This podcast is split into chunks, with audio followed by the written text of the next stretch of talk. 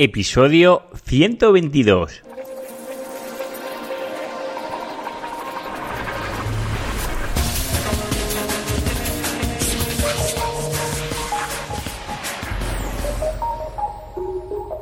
Muy buenos días y bienvenidos un día más al podcast de SEO Profesional. Ya sabéis, el podcast, el programa donde narro, donde explico mis experiencias propias en el posicionamiento web, en AdWords y en la analítica web. AdWords y SEM también. Tocamos Facebook y todo lo demás, que no se me olvide, que es importante también. Hoy vamos a explicar, bueno, antes de nada, vamos a, ya estamos a, a las puertas del verano no sé vosotros, pero mis hijos ya la semana que viene ya cogen fiesta y hasta mediados de septiembre pues ya no vuelven a la escuela. Con lo que este año voy a hacer las mismas vacaciones que hacen mis hijos en lo que se refiere al podcast, porque en lo laboral os aseguro que voy a trabajar bastante más. Es más, sobre todo esta época es muy fuerte, por lo menos para mí, en trabajo. Bueno, pues ya sabéis, vamos a, a explicar este último podcast que hoy voy a hablar de cómo poder fastidiar el SEO en 0,1 segundos y parece mentira, pero esto puede pasar, ¿vale? Eh, el otro, la otra semana estuve en Congreso Web, que estuve hablando con otros SEOs y también, también estuve hablando con Guillermo y, y, le comenté este tema y él también me comentaba que lo había padecido. Y es muy curioso porque cuando una web es hackeada, y sobre todo si tiene tráfico, si Google te detecta que la web ha sido hackeada, lo que va a hacer es desindexar tu web. Con lo cual, tu web se va a ir al carajo. Es decir, todo el tráfico que tienes orgánico va a desaparecer. Concretamente os voy a dar, os voy a explicar un caso que está bastante en auge, por desgracia, y es que tú entras en tu página web y tú no notas nada. Todo lo ves perfecto, ¿vale? No notas que tu web ha sido hackeada, con lo cual dificulta eh, el poder saber que mi web ha sido hackeada en este aspecto. Si yo voy a mirar el código fuente, lo veo correcto, no veo nada raro. Pero si yo entro en la página desde, desde Google, ¿vale? Buscándome por mi propio nombre o esto, notas que hay mogollón de signos chinos. Normalmente en las páginas como puede ser la Home y las páginas que es normales, estas páginas a veces no pasa nada. Pero lo que hace es este hackeo es generar una infinidad de URLs que se posicionan muchas por encima de tus propias páginas. A lo mejor no por encima de la home, pero sí en el resto. Con lo cual, a lo mejor los primeros resultados sí que ves tus páginas, pero si haces un poquito de scroll ya ves que hay páginas chinas. Y si vas haciendo un poco de paginación, ya ves que eh, es increíble. Concretamente, el caso que me he encontrado recientemente era que, claro, porque no se detecta, pues dificulta eh, el, que tu web ha sido hackeada y no, te das cuenta, tú sigues trabajando igual, lo que, eh, lo que hace es, eh, te insertan un código JavaScript que tú lo ves todo igual, pero desde ojos de Google lo ves distinto. Esto, ¿Cómo podemos ver esto a ojos de Google? Pues tenemos dos maneras. Una es poniendo en el navegador caché dos puntos y tu site, ¿vale? Y ahí verás la versión de Google. Ahí ya verás que sí que hay código chino, aunque tú en el código fuente no lo veas. Os recuerdo que para ver el código fuente tenemos que clicar el botón derecho de la web de la web no, del ratón, y eh, dar a ver código fuente y ahí veríamos el código fuente. ¿De acuerdo? También lo podemos hacer de Google 6 Console, podemos eh, explorar como Google. Y aquí nos pasará lo mismo. Tú vas a ver una página web, pero Google va a ver otra página totalmente distinta. Concretamente, ahí va a ver la página china, que tú no ves, ¿vale? Pero que está ahí. El código fuente es el, maldito código chino que lo que está haciendo es mandando enlaces a punta pala a un, el caso que me encontré mandaba enlaces a un e-commerce chino que vendía bicicletas. Esto lo podríamos considerar que es una estrategia Black Hat. El Black Hat no es eh, piratear las webs de los demás para beneficiarte a ti mismo, ¿vale? Eh, sí que puedes hacer spam, pero esto ya es hackear, con lo cual yo no ni considero que sea una estrategia Black Hat. Sencillamente es un delito. No, no puedes hackear las páginas de los demás para tu lucro personal, concretamente. Bueno, eh, porque me, tocó el caso este de, de hackear, me, estuve mirando bastante bien la web y un, caso muy curioso es era un WordPress, ¿de acuerdo? Que en, el archivo, en la raíz de WordPress insertaban dos archivos que eran corruptos y estos dos archivos eran lo que te generaban el código. Pero el, el, el hackeo estaba totalmente bien hecho porque eh, una de mis inquietudes era cómo puedes generar tantísimas URLs nuevas. Es decir, eh, para que os hagáis una idea, eh, en un día podía tener una página web pequeñita, mejor de 30 o 40 páginas, podía tener 5.000 URLs indexadas, pero es que al día siguiente tenía 10.000 y al día siguiente iba aumentando, ¿vale? Es, decir, es algo muy, muy heavy. El, el sitemap del, plugin de Yoast lo modificaba, introducía su propio sitemap que es... se basaba en las URLs que iba indexando. Con lo cual ahí ya me quedé un poco atónito. Digo, madre mía, que lo que está haciendo eh, eh, este, este, este código insertado aquí de JavaScript, ¿vale? Con lo cual, ¿cuáles son las soluciones que nos encontramos con estos casos? Porque aquí lo delicado es que si tienes tráfico, te vas a desindexar. Y, y, cuando los tengas todo solucionado y lo indexes y vuelvas a pedir la reconsideración a Google que tu página web ya está bien, tu tráfico se va a ver afectado y, vas a tardar un tiempo, y a, lo mejor es bastante largo, hasta que vuelvas a tener el tráfico que tenías antes. Sobre todo este, eh, estos códigos de, bueno, estos hackeos, normalmente se producen mucho, bueno, pueden pasar en cualquier web, ¿vale? Pero eh, los CMS como WordPress, a veces yo encuentro que hay algunas debilidades que os las voy a intentar comentar, que son muy, de sentido común, pero utilizando esto un poquito el sentido común, veremos que vamos a poner muchas puertas o trabas a la dificultad eh, de que nos puedan hackear la web.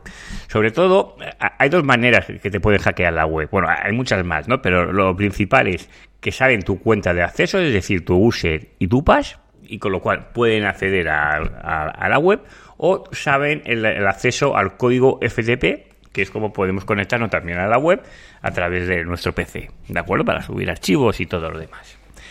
¿Qué pasa? El WordPress, cuando creamos un nuevo usuario, ¿de acuerdo? El nombre de ese usuario es el pass de acceso a la web.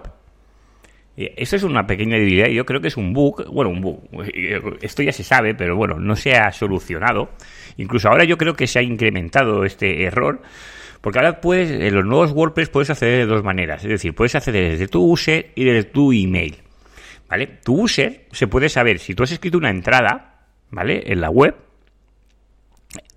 eh, utilizando ese nombre de user, cuando vas a, registrarte en, en el VP admin, ya tienes una parte de la contraseña. Con lo cual ya tenemos una debilidad. Con lo cual solo nos hace falta saber cuál es la contraseña, porque el usuario ya lo sabemos. Claro, si no sabemos ni el usuario ni la contraseña, claro, aquí las variables o la dificultad para acceder al WordPress es mucho mayor. ¿Qué pasa? Normalmente hay estudios que demuestran que las contraseñas de las personas, los seres humanos, son sencillas, porque no somos capaces de recordar más de siete contraseñas, ¿vale? Sí que hay herramientas como las PAS y similares, extensiones, que lo que te ayudan es a generar contraseñas seguras, que os las recomiendo. A una de las malas, eh, aunque no utilicemos contraseñas hiperseguras que son muy complejas de escribir, sí que podemos utilizar eh, frases que no tengan ningún sentido a la vista de una persona, ¿vale? Es decir, mi perro come cemento cuando va a las nubes y le da el sol. Y cosas de estas son muy difíciles de descifrar porque no tienen ningún sentido. Y sobre todo estos eh, estos programas, ¿no? Cuando utilizan el hackeo, lo que están utilizando es probar debilidades, ¿vale? Y si yo ya tengo la manera de saber cuál es el user, pues voy a probar contraseñas. Si probar tu contraseña y algún número, tu contraseña y el año de nacimiento, tu contraseña y el nombre de la web, eh, el nombre de la web y algunos números, porque estas son las contraseñas que más se suelen utilizar y ellos se basan en esto. Con lo cual, una cosa que podemos hacer para modificar o aumentar la, la dificultad de que nos puedan hackear. Uno es, eh, si, accedemos a la base de datos de, WordPress, podemos modificar el user, ¿vale? Es decir, podemos modificar que, que, mi user puede ser Juan Carlos o Carlos perfectamente, pero que yo para acceder dentro del WordPress no sea Carlos, sea otro totalmente distinto. Con lo cual ahí ya estamos fastidiándole una de las partes que tiene que saber. Y esto es, es una acción muy sencilla que se puede llevar a cabo, que no hay que instalar ningún plugin ni nada y aumenta mucho la seguridad. También eh, a nivel de FTP las contraseñas tienen que ser duras. ¿Vale? Y aquí sí que recomiendo utilizar contraseñas fuertes que te generan programas que te pueden generar pues de 14, 25, bueno, cuando más caracteres se permita y sobre todo más extraños tenga, tenga números y caracteres alfanuméricos, mucho mejor. ¿Vale? Luego podemos hacer el tema de limitar los, eh, los intentos de acceder a la web. Aquí hay plugins que lo que hacen es si yo fallo tres veces mi contraseña, pues que pueda saber el, el, acceso, es decir, que se limite el acceso a la web durante X tiempo, que se puede ser notificado o durante un día, o hay diferentes opciones. Ahora Google, te, eh, bueno, WordPress, porque a veces el user se olvida, permite también el acceder a través del email. Yo esto lo veo un error porque estamos creando, cuando más posibilidades tenemos para acceder a nuestra web, estamos creando más debilidades, ¿vale? Con lo cual, si usáis un, un email para acceder a vuestra web, intentar que no sea el mail de vuestra web, es decir, si es de SEO profesional, pues no sea mi nombre arroba SEO profesional, porque claro, es bastante fácil de reconocer, eh, o el mail que te sale en la información de contacto, con lo cual ahí estamos dificultando. Y también pasa lo mismo, si utilizamos eh, cuentas de Gmail o de Hotmail, con tu nombre, también podría darte el caso que te lo pueda acertar. Con lo cual, yo esta opción del email, yo directamente la omitiría. Hay plugins y por, si navegáis un poquito por internet veréis, si no recuerdo mal, el, el blog de Fernando Tellado, es, que es el Ayuda a WordPress, que genera mucha información sobre WordPress de gran calidad. Si no lo conocéis, os lo recomiendo, ayudawordpress.com. Él, eh, me acuerdo que en alguna vez había explicado cómo suprimir, bueno, es introducir la función en el archivo de functions PHP de WordPress para que no puedas acceder a través del email, ¿vale?